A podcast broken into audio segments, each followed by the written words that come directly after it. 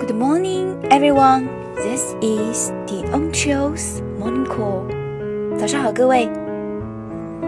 有时候，我们并不是在等待什么人或什么事儿，只是在静待岁月改变自己。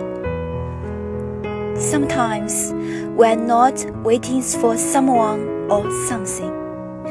We are waiting to be changed as time goes by. Thank you.